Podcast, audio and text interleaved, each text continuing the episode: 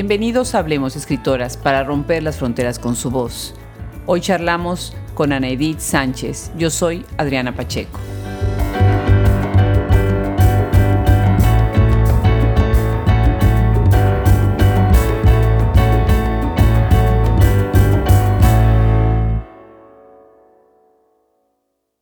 La mosca le hace el amor a los focos.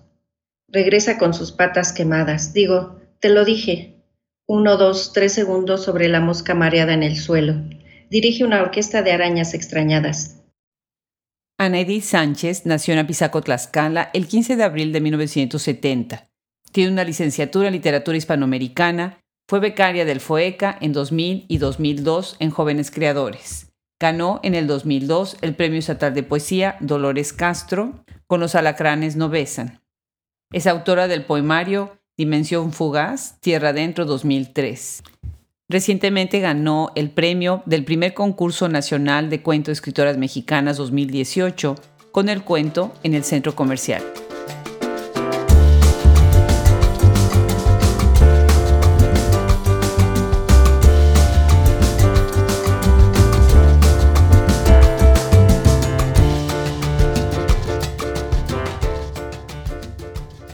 Pues hoy tenemos a la primera escritora tlaxcalteca en nuestro programa Habremos Escritoras. Y no saben el gusto que me da, porque me ha costado tanto trabajo llegar a las escritoras tlaxcaltecas que de verdad es un honor tener a Anedith Sánchez. Bienvenida, Anedith, un gusto tenerte. Muchas gracias, Adriana, pues el placer es para mí. Me da gusto que hayamos podido coincidir porque esta ha sido una entrevista como que se alargó porque tienes tanta producción que yo quise leer más y más. Y ahorita, bueno, siento que vamos a tener una conversación muy interesante de varias de tus facetas. Eh, yo veo que tú has en, incursionado en los cuatro géneros literarios, en el ensayo, la poesía, el cuento, incluso el teatro. Y bueno, cuéntanos, ¿quién es Anedith Sánchez Sánchez? Bueno, yo soy una escritora, soy una persona que tiene, ha tenido la necesidad de escribir y como nos ha atinadamente enseñado mi maestro Ricardo Chávez Castañeda, que recientemente tomé un curso con él, nos hemos, todos los artistas, salimos de lo que es la, soledad en algún momento, el mundo nos dejó solos y nosotros eh, encontramos eh, los libros y nos refugiamos en lo que es el arte, ¿no? en, este tipo de, de, arte. Otros pues lo harán en la plástica, en la pintura, en el cine, pero nosotros eh, encontramos la palabra para poder entender el mundo, pero primeramente entendernos nosotros. Y bueno, ya después de ahí nosotros tenemos eh, el material o componemos un poema, un cuento y finalmente eh, eso se transforma en un objeto de estudio que sería el libro. ¿Y ese libro ha empezado primero desde la, desde la poesía o desde cuál de los géneros has iniciado a escribir? Bueno, inicialmente yo empecé escribiendo poesía. Mi primer poema es El Señor Sombra, que está en el libro de Dimensión Fugaz. Es un poema que a mí me asombró mucho porque yo realmente no sabía qué estaba haciendo, ¿no? Eh, no sabía que empezaba ya a escribir. Em, después estuve escribiendo más poesía hasta que conformé un libro. Después empecé a saltar a lo que es el cuento, después al ensayo, eh, finalmente al teatro y ahorita estoy haciendo algo que muy probablemente sea narrativa poética.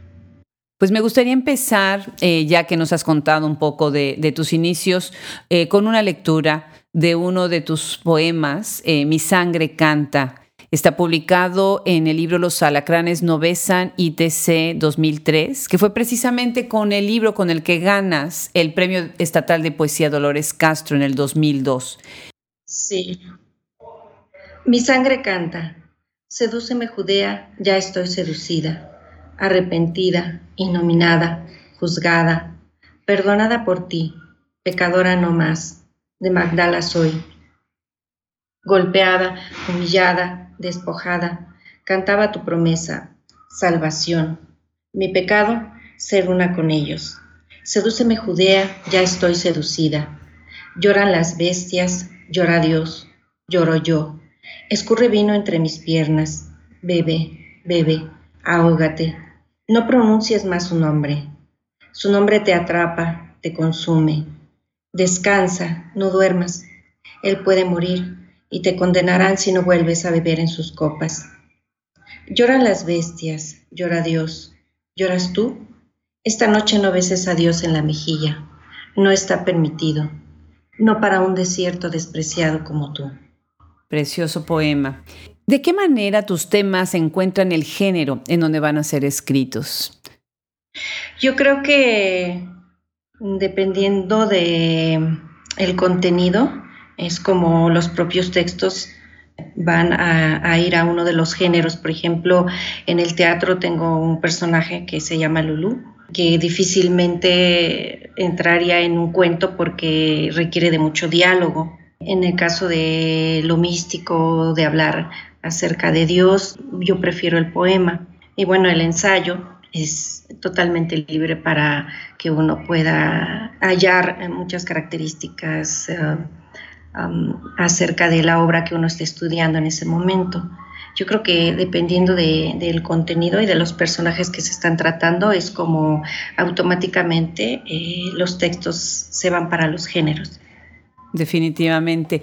El premio que tú ganas con los alacranes no besan es una muestra de tu gran calidad como poeta, que desde mi perspectiva te coloca dentro de una de las voces de las, de las mejores escritoras en el momento en la escena contemporánea. Yo sé que otras personas han hecho lecturas sobre tu obra, muy eh, refiriéndose mucho más al aspecto lúdico de tu trabajo. A mí me gustaría profundizar en otro aspecto que es muy importante, que es la construcción y la técnica que utilizas.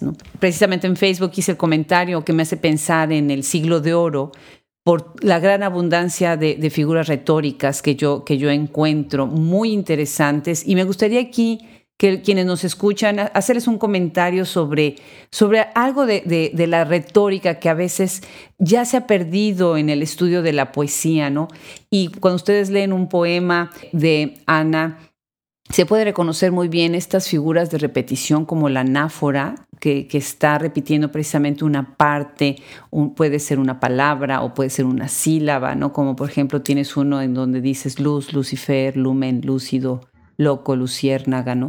Utilizas el retruécano, viendo precisamente estos cambios sintácticos dentro de la oración, muchas figuras de construcción interesantes, en donde inclusive buscas unir palabras no tanto para alterar su sentido, sino como para crear una ansiedad y una aceleración de la lectura, lo cual se me hace muy interesante, que estás haciendo estas cadenas visuales. Quienes ven sus libros, eh, los libros de Ana impresos, pues pueden ver que tiene una gran plasticidad la forma en la que escribe. Por otro lado, también fragmentas palabras, como en el caso de infinito, que utilizas precisamente esta desviación como para hacer esta pausa y para alargar el ritmo de la lectura. Y bueno, pues yo me encanta, me encanta leerte. Fue una gran sorpresa encontrar esta, esta técnica y ahorita hablaremos sobre tus, tus temas. Cuéntame, cuéntame cuál es tu técnica, cuáles son las fuentes de donde abreva tu, tu poesía. ¿Y qué opinas de esta lectura y de otras lecturas que has tenido? Bueno, la técnica que, tengo de alguna manera sale um, en automático, yo no la pienso.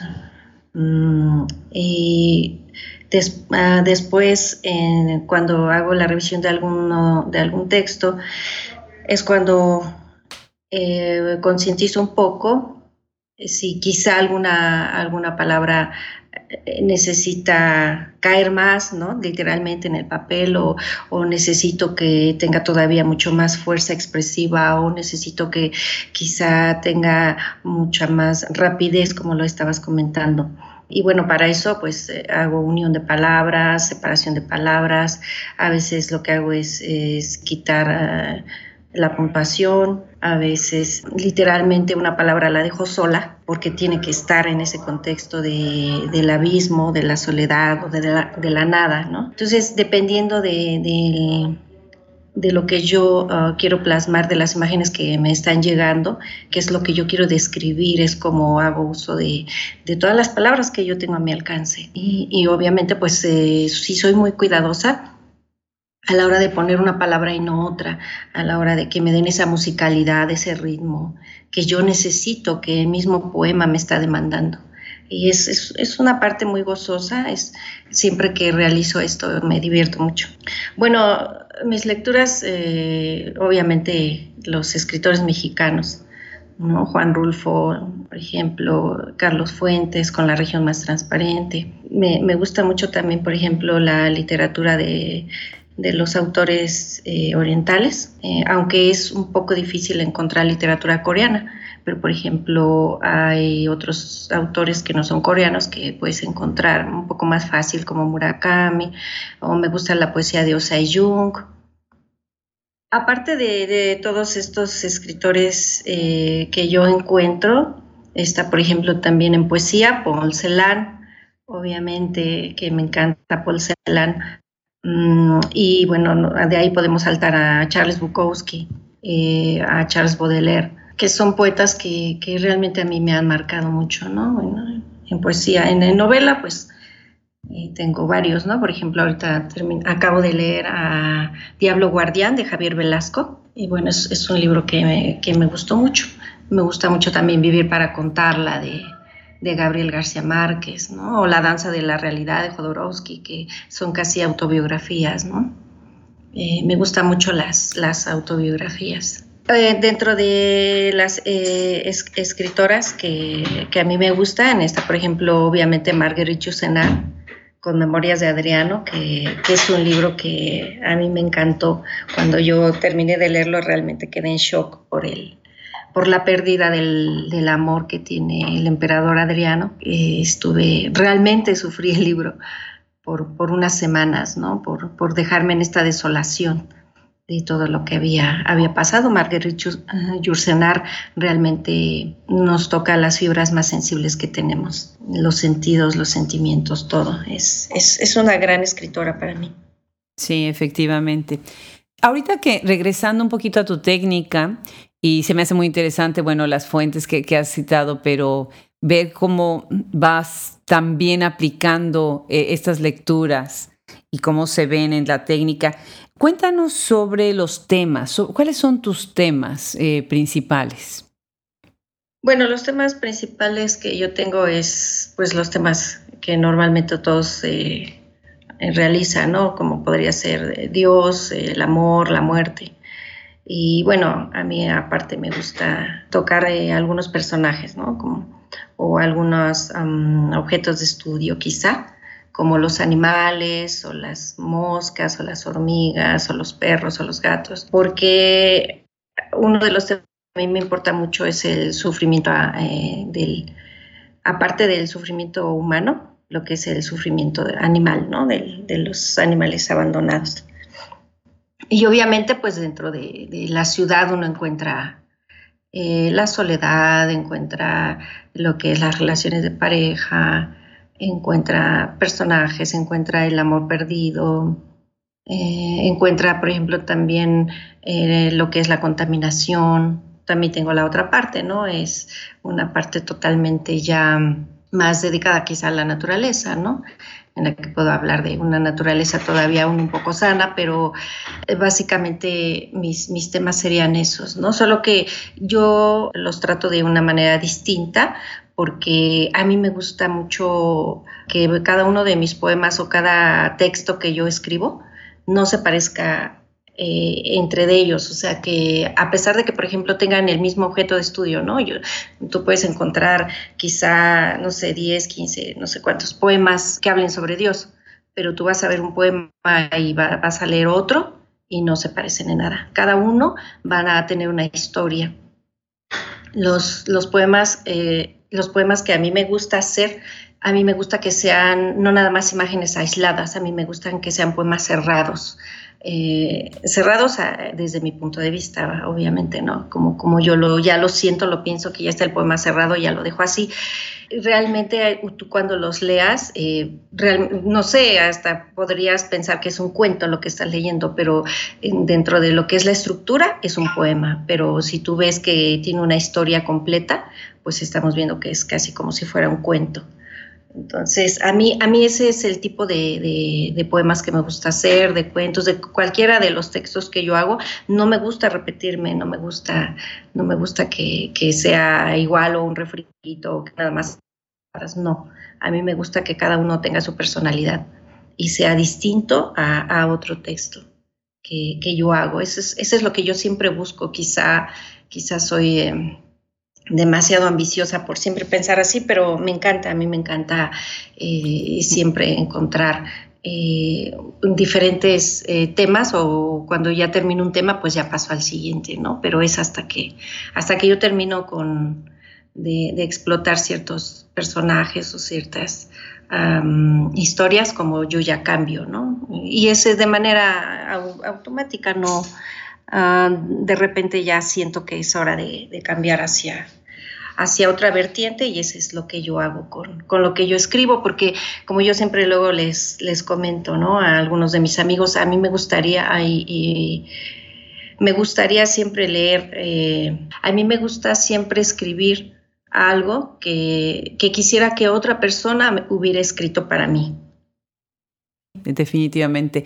El, el, escritor que, que piensa en su lector y que a la vez se, siente lector de sí mismo, ¿no? Sobre los animales, has escrito varios poemas dedicados a, varios animales. Me gustaría en este momento si leyéramos eh, uno que se me hace muy interesante y que visualmente es muy atractivo. Eh, si en algún momento ustedes tienen la oportunidad de leer este libro, Los, los alacranes no besan, eh, les recomiendo que lean en el número 2 romano está un poema dedicado a la mosca. Entonces, si nos quisieras leer, Ana. Por supuesto. La mosca le hace el amor a los focos. Regresa con sus patas quemadas. Digo, te lo dije. Uno, dos, tres segundos sobre la mosca mareada en el suelo. Dirige una orquesta de arañas extrañadas. Uno, dos, tres. Mosca espectral expectante, espectacular, eufónica, dantesca, daltónica. Danesa o mexicana eres la misma. Portuguesa o keniana eres la misma. De la fábrica o de la escuela, del taller o de mi cuarto eres la misma. Uno, dos, tres, mosca reencarnada en mosca. Presente en cementerios, ausente en funerales. Misma mosca renacida, muerta y renacida, viva y mortecina. Viva o muerta repugnancia representas. Te prefiero viva, que mi gato se aliste y que salgan las arañas a tejer sus telarañas. Muy interesante. Pero además, fíjense, mosca mareada en el suelo, una sola palabra. Como estas moscas están dando la vuelta y están sobre lo mismo, eh, hay otra, por ejemplo, arañas extrañadas, también es una sola palabra. Reencarna en mosca, otra palabra. Las tres palabras en una sola la manera en la que juegas con los números. 1, 2, 3, 3 es el número, y después 1, 2, 3, 2 es el número, 1, 2, 3 y el 1 es el número. Es muy juguetón, muy lúdico. Es un poema que, que, es muy juguetón, visualmente es muy rico por cómo están además acomodado cada uno de los versos, pero es muy profundo y es, y es fuerte, es duro. ¿Por qué? Porque si uno piensa en esta figura de la mosca como este ser repugnante que está en ciertos lugares, como en los cementerios, como en los funerales, ¿no? Y donde ella misma vive y nace y vuelve a renacer. Muy interesante eh, eh, es este poema. Tienes muchos de este estilo y tienes también poemas que hacen mucha referencia a Dios de una manera muy particular, ¿no? Dios, por ejemplo, tienes en, en, Dices en tu poema Miserere, Dios se fue y no piensa volver. Y no piensa volver. La relación de tu yo poético con Dios no es precisamente que se asuma como un Dios cristiano, así es mi lectura por lo menos, sino las, lo siento más como una referencia a una deidad, al de Miurgo. eh, es sumamente interesante, pues habla en diálogo, te pone a la voz poética en diálogo con, con, con Dios en una especie de reclamo bidireccional, ¿no? La voz poética le reclama a él y él le reclama la voz poética. Es como un diálogo eh, que está rodeado de desencanto, de desencuentro, de ausencia, incluso de orfandad de lo divino, un poquito existencialista. Y a la vez hay un reconocimiento a la omnipotencia y a la omnipresencia de Dios, ¿no? cómo dialoga esta figura divina en tu obra y cuál es tu reflexión poética sobre este tema de lo divino y de la deidad. Bueno, efectivamente sí hay, una, hay un diálogo. En el caso de, este libro, eh, Dios eh, hace un diálogo con Judas. Eh, lo que pasa es que aquí yo tengo tres voces. Tengo a María de Magdala, tengo a Judas y tengo a Dios. Entonces, entre de ellos hay diálogos. En el caso de Dios, ah, dialoga con Judas cuando le dice al final de uno de los poemas, que se llama precisamente Dios y las hormigas. Nadie vino por mí, las hormigas pican como agujas, ¿no? Entonces él está hablando de, que está muerto, está muerto en, la cruz y, no hay nadie con él. No lo leo completo, solamente te estoy leyendo algunos ah, fragmentos. En otro le habla a Judas y le dice, el trato era que tú me salvaras ante tanta humillación y bajarme de esa cruz sin llorar. ¿no? El trato no era una soga y una rama y no era tu desesperación. Entonces es, otra manera en la que, en la que está eh, hablando con Judas. Y hay otro, otro poema que habla de Dios que se llama In Absentia. Yo de repente meto algunos, ah, algunas palabras en latín entonces, este, eh, eh, en este poema In Absentia habla de un Dios que se encuentra solo, que, porque el mundo no funcionó como él quería, que realmente eh, lo único que está esperando es a la muerte y la muerte tampoco llega. Y, al final el, poema termina con un, él se cree solo, sin hormigas, sin moscas, sin la muerte. En silencio yo lo observo y callo. O sea, finalmente eh, hay, alguien que está acompañando a esta voz poética, pero él no se da cuenta. Él no se da cuenta que realmente no está solo en el mundo. Y bueno, como estos también tengo otros poemas que ya serían de una manera quizá eh, sin esta profundidad, ¿no? De, Dios. Pero eh, ese es el diálogo que yo hago entre, entre, estos, entre estas tres voces poéticas. También ah, finalmente hay otro poema que es con el que cierra el libro que se llama Carta a Deus, que sería Carta a Dios. Y, ah, igual hay un reclamo a, que, a la ausencia de Dios, a que Dios y uno no estamos como que en la misma sintonía, como en el, en el mismo tiempo, ¿no? Entonces dice así, tonterías, no sé dónde estás, y mi carta se la comerá el polvo de mi carne. Con, esa frase termina este poema. Hubo otro poema que yo tengo que se llama El Gran Hereje, en el que durante todo el poema también es tanto como una ah, súplica de que Dios no está, pero también como que le está implorando, ¿no? Le está, le, está este, diciendo que, que regrese porque finalmente le dice solo vuelve, la puerta está abierta así termina ese poema. Entonces, es, es, es, otra vez, ¿no? Es otra vez como eh, esta, esta, forma de, reclamarle, pero también de implorarle. Eh, que, esté, que esté presente, ¿no? Como cuando eh, la muñeca rota también está, está llorando, está mal y, le dicen, pues es que Dios no llega, ¿no? O sea, como diciendo qué podemos hacer en esta, en esta temática de, de lo que es Dios y como tú comentabas, eh, la omnipresencia y la, eh, que tiene Dios en, otro poema en donde habla que eh, la voz poética se vuelve amante de un ángel. Entonces obviamente Dios va, va, a haber un castigo, ¿no? Los va a castigar. Y dice Dios nos va a quemar a los dos porque Dios puede hacer todo, ¿no? Dios sigue teniendo las mismas características. Sin embargo, me gusta verlo de diferente manera, ¿no? De diferente forma verlo como, como él le reclama el dolor que tiene a, Judas. Y también de repente como Judas eh, le reclama porque, porque él es el favorito, ¿no? Porque él siempre, todo la gente lo quiere, todo el mundo lo quiere, todo el mundo lo sigue, eh, eh, tiene las manos llenas de peces de colores y las multiplica, y él no tiene nada, él nunca tiene nada, nunca ha tenido nada y nunca tendrá nada, ¿no? Como le dice María de Magdala en un verso, no, todo esto no es para ti, no, no para un desierto despreciado como tú. Le está hablando a Judas. Judas es ese desierto despreciado. Es finalmente esta persona, esta, este ser, esta voz poética que, que, ante esta envidia también tiene un sufrimiento. Y para mí eh, eh, Judas no, no, fue tan malo porque en otro poema que tengo, eh, Judas se, le, se plantea como, como un ser que, que eh, aparte, independientemente de que tuvo monedas, 30, aparentemente 30 monedas para gastar, no, no las gastó. No, como dice en un, un verso, no se fue con mujeres, no huyó, ¿no? Eh, eh, sino que se ahorcó por amor a él. Y la frase termina con ¿tú lo harías? Y esto que estás hablando también me hace pensar en la manera como vas construyendo las metáforas y las imágenes.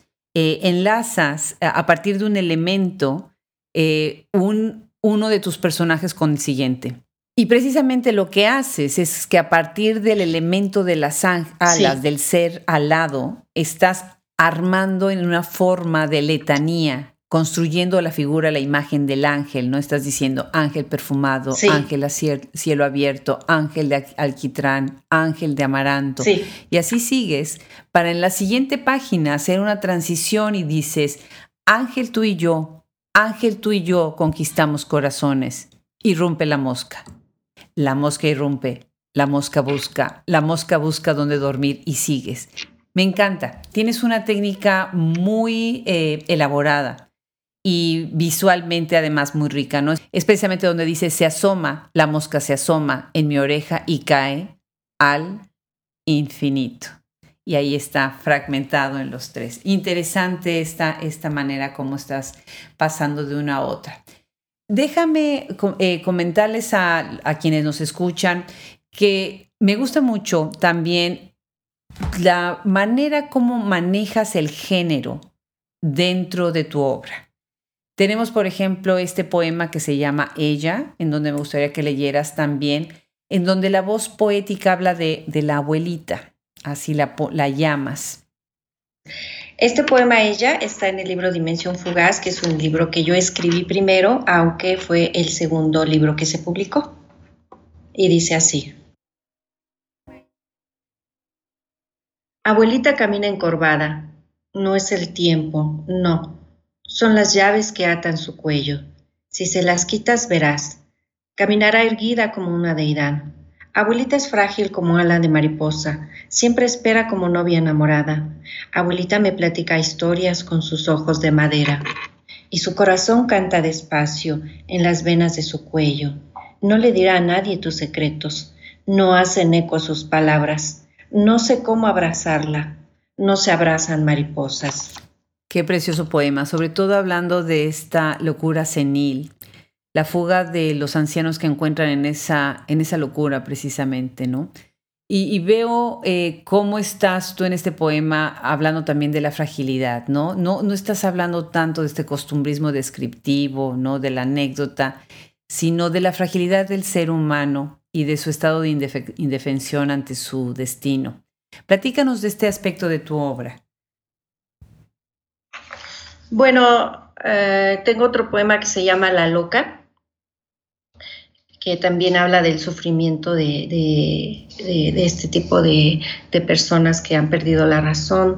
Eh, otro, otro poema que habla de que se llama Ella y otro poema que se llama La Española, por ejemplo. En el, en el de La Española eh, yo estoy hablando de una mujer bellísima que, que ya tiene 80 años, pero que sin embargo está en el, en, queda, queda, en un asilo y está sufriendo mucho, ¿no? Ahí, esa es una especie de, un poco de narrativa poética lo que yo hice con, con, eh, ese texto.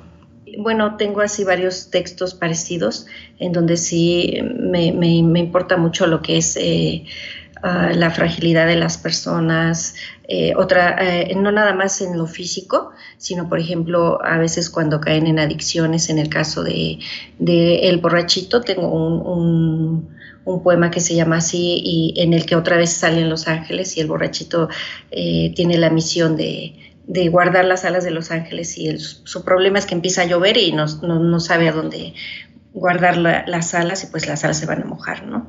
Entonces, eh, ese, poema, ah, una, en una ocasión ah, donde fui a Veracruz, uno de mis anfitriones me dijo que era su poema favorito porque le recordaba a su padre que había caído en el alcoholismo. Y, realmente estaba muy conmovido que, pues se puso a llorar.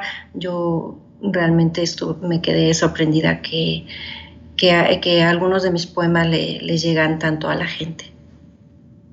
Definitivamente, esa es la, belleza de tu poesía. Pues me gustaría hablar también entonces ahora que mencionas de Muñeca Rota y esta participación que tú tuviste en una edición para celebrar el centenario del natalicio de nuestra, de nuestra querida Simone de Beauvoir, voy a decirlo así. Una edición con 344 poetas a nivel internacional. Esto fue publicado con el título La Mujer Rota, Literalia, Editores 2008.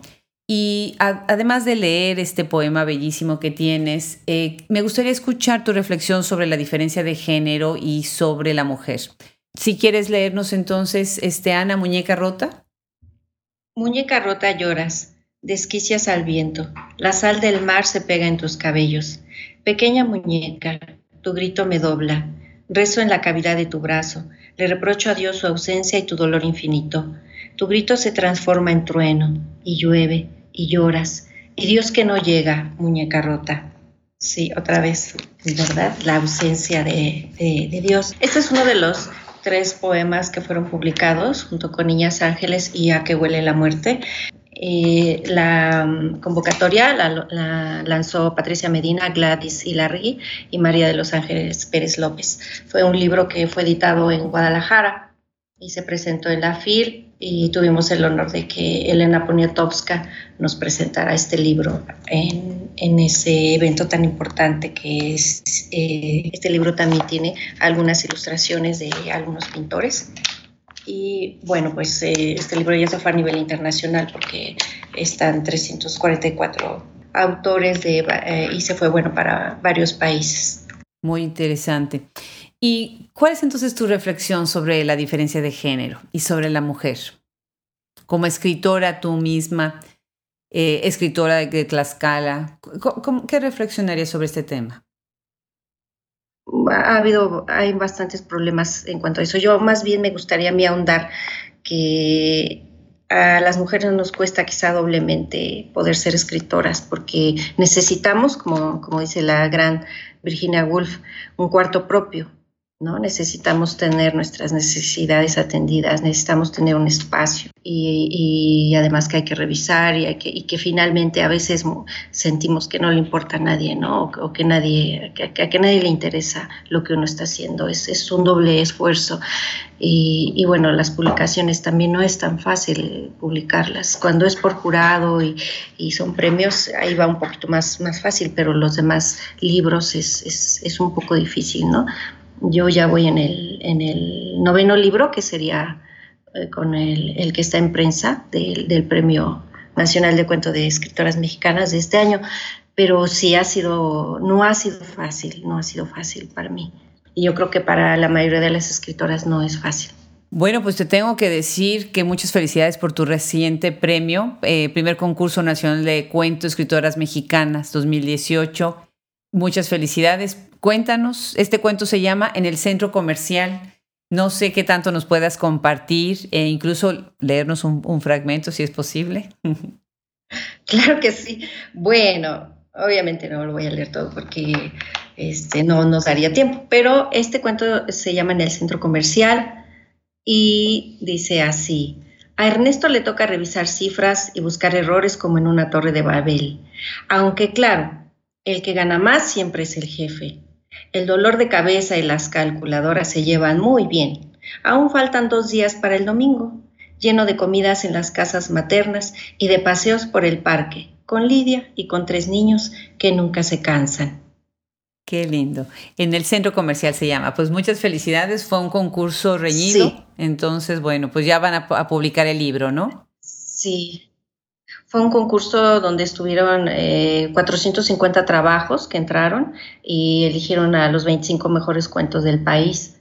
Entonces, el libro, afortunadamente, y gracias al esfuerzo de mucha gente que ahorita está trabajando en la edición, está ya el libro en prensa y estamos esperando ya su publicación en, diciembre y, también la presentación otra vez me va a tocar afortunadamente regresar a la FIL el, día 2 de diciembre para, para, su estreno de, de, este libro que ojalá les guste mucho porque está hecho con el corazón realmente. Ya lo creo, ya lo creo.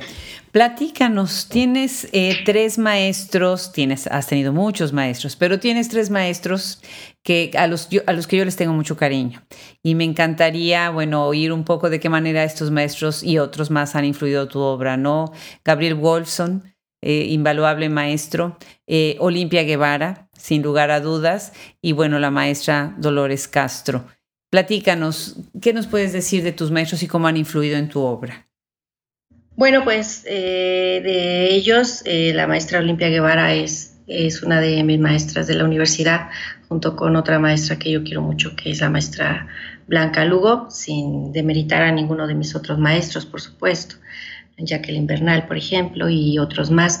Eh, he tenido la fortuna de tomar clases durante cinco años con distintos maestros, obviamente solo pocos te llegan al corazón, eh, algunos de, los que tú estás mencionando. Eh, y bueno, últimamente con el maestro Ricardo Chávez Castañeda, que, es quien siempre nos eh, hace regresar al, interior y descubrir que uno crea siempre a partir del olor y a partir de la pérdida, y, y, que uno primero escribe para uno mismo, después va a escribir para el otro y finalmente si logramos un producto que es un poema, un cuento, algún texto, eh, finalmente el producto es el libro, ¿no? Como te comentaba anteriormente. Y bueno, pues está también, por ejemplo, Ricardo Bernal,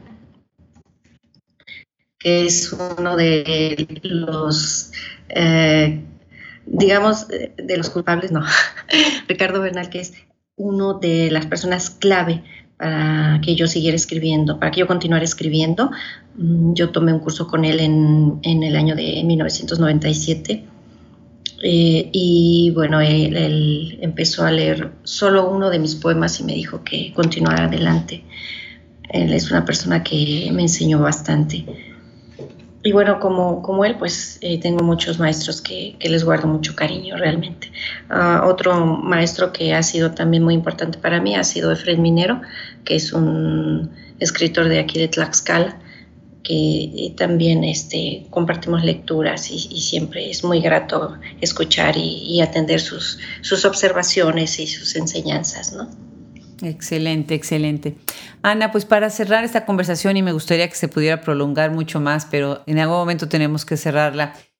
Tienes una excelente participación en un radiodrama, Talpa Cuento de Juan Rulfo. En esta participación, eh, Radio Universidad de Tlaxcala Obtuvo el tercer lugar en la cuarta Bienal Internacional de Radio en el 2002. Me parece muy interesante esto. ¿Podrías platicarnos brevemente sobre este ejercicio y sobre la Bienal misma? Bueno, eh, realmente fue un, aporte muy, importante, muy interesante que yo hice. Ah, yo ah, fui a hacer mi servicio social a Red Universidad me quedé mucho más de un año, ya, ya me llamaban para, para que les ayudara en, en, varios programas. Yo era la voz de Radio Universidad, ¿no? Por ejemplo, que decíamos, ¿no? Eh, Radio Universidad, expresión de la cultura universal. Esa era mi voz. Ah, claro, ahorita ya no está tan cuidada. ahorita ya no está tan cuidada. La reconozco, sí. Con ellos yo ya me reconoces. Bueno, este, ellos me enseñaron a impostar la voz, me enseñaron a, realmente, ellos dicen que yo tenía una tesitura de voz eh, que dentro de lo que es eh, la voz femenina está dentro de las voces más graves. Entonces, por eso ayuda mucho a lo que es el trabajo de la radio. y eh, me enseñaron bastantes trucos para la adicción, para evitar que se escuche cuando pasa saliva, para evitar que se escuchen algunos sonidos que a veces uno hace eh, sin pensar, ¿no? Con la lengua, eh, intentando ah, ayudarlos en las cápsulas culturales y todo lo que yo hacía con ellos es como pues casi terminando mi servicio social que se prolongó casi como por dos años y medio hasta que tuve que hacer yo otras cosas. Es como llega esta convocatoria de la Bienal eh, de radio y bueno, obviamente este, mis compañeros fueron muy amables conmigo y me invitaron a que yo fuera una de las voces de este maravilloso cuento Talpa de, de Juan Rulfo.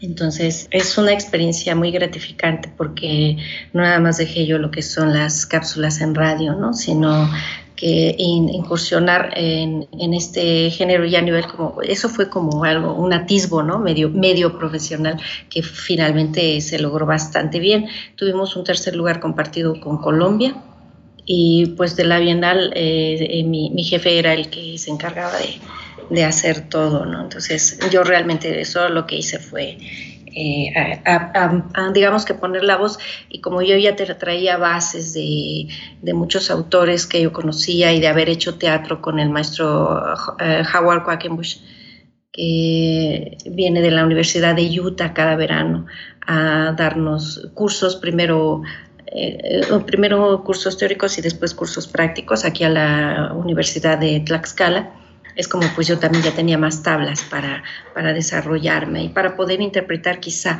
de una buena manera este personaje. Porque eh, eh, Juan Rulfo, eh, sus personajes son muy completos. Entonces, para que uno dé la talla a, esa, a, a esas historias, tiene uno que estar mm, bien preparado. Pues definitivamente. Pues Ana, eh, como ya he dicho ya varias veces, tienes un perfil muy interesante, una gran obra, eh, una gran trayectoria. Me imagino que vas a regresar algún día, hablemos escritoras, porque va a haber muchas cosas más de las que tengamos que platicar. Claro que sí. Y yo invito a todos los que nos escuchan hoy, lean, lean la obra de Ana Edith Sánchez es una escritora que va a dejar huella y que conste en que yo lo dije ya acá en este podcast. pues muchas felicidades, Ana, de nuevo, y, este, y te agradezco muchísimo tu, tu tiempo para acompañarnos en Hablemos Escritoras. No, pues gracias a ti. A mí me gustaría solamente agregar algo, si me lo permites. Claro que sí. Que eh, que sería, eh, bueno, es, eh, la mayoría de los libros están unos en Conaculta, eh, el libro de ensayo, Dos escritores secretos, ensayo sobre Efren Hernández y Francisco Tario, el Círculo de Poesía 7, no porque solamente se editó en Uruguay, Sampler está en, en Tlaxcala, en, en el Instituto de Cultura, pero, ah, bueno, y Dimensión Fugaz, pues está en Conaculta. Pero este libro de Los alacranes no besan, pues me gustaría que quien quisiera adquirirlo, eh, pues eh, se pusiera en contacto contigo. No es un libro caro ni, mucho menos. Y me gustaría que si quisieran leerlo, pues pudieran ponerse en contacto contigo para que, para que lo pudieran este, tener y yo se los podría enviar con mucho gusto. Claro que sí, con muchísimo gusto. Nosotros servimos de contacto para quien quiera adquirir cualquiera de tus libros y para que tú pongas en nuestra página de Facebook siempre eh, mensajes recordatorios de, tu obra. Necesitamos visibilizar la obra de ustedes y sobre todo es un placer para la gente que lee poderse acercar a su trabajo, porque a veces ellos no saben en dónde conseguirlo, ¿no? Pues de nuevo, muchísimas gracias, Ana. Te mando un abrazo desde Austin, Texas, con mucho cariño. Y bueno, pues allá estarás en la bonita tierra de Tlaxcala. Yo también te mando un abrazo hasta, hasta Texas. Eh, realmente agradezco infinitamente eh, la labor que estás haciendo porque sin eh, personas como tú yo creo que muchas de nosotras pasaremos desapercibidas de, lo que es el, ámbito de las letras y pues sí es una pena ¿no? que, eso pasara, pero gracias a ti y a, otras muchas personas que están trabajando como, como este, el proyecto de escritoras mexicanas y como en la convocatoria que, se realizó también para este Premio Nacional de Cuento. Gracias a todo ese equipo de trabajo que, están eh, realmente interesados en, lo que es darle la voz a, lo que las escritoras actuales y contemporáneas están haciendo. Muchas gracias a todos también eh, los que escuchen este podcast. Desde aquí, desde Apizaco, Tlaxcala. Hasta luego. Hasta muy pronto.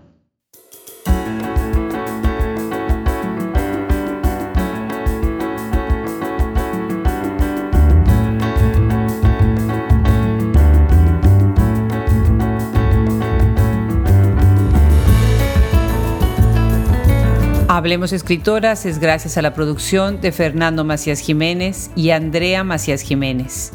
El logo original es de Raúl Bravo Velázquez. Yo soy Adriana Pacheco.